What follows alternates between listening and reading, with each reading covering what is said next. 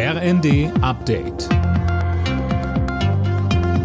Stündlich neu. Auf den Punkt informiert. Ich bin Linda Bachmann. Guten Abend.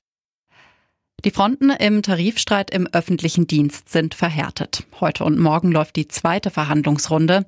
Verdi fordert für die Mitarbeiter von Bund und Kommunen mindestens 500 Euro mehr im Monat.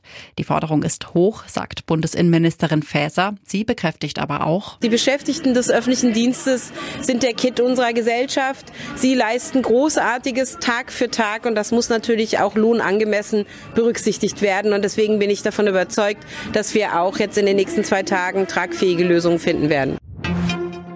Erneutes symbolträchtiges Treffen kurz vor dem ersten Jahrestag des Ukraine-Krieges. US-Präsident Biden hat sich mit den Staatschefs der Länder der NATO-Ostflanke getroffen und sicherte ihnen den Beistand der USA zu. Die Stimmung in der deutschen Wirtschaft wird wieder besser. Zu dieser Einschätzung kommt das Münchner IFO-Institut nach einer Umfrage unter Unternehmen.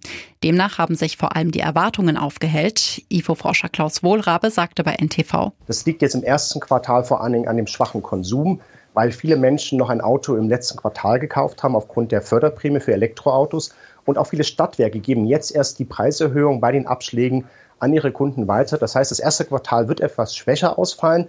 Aber mit Blick auf die weiteren Quartale sind wir durchaus zuversichtlich.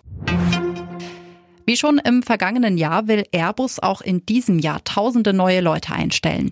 Die Auftragsbücher sind proppevoll, daher sind in Deutschland 3500 neue Stellen geplant.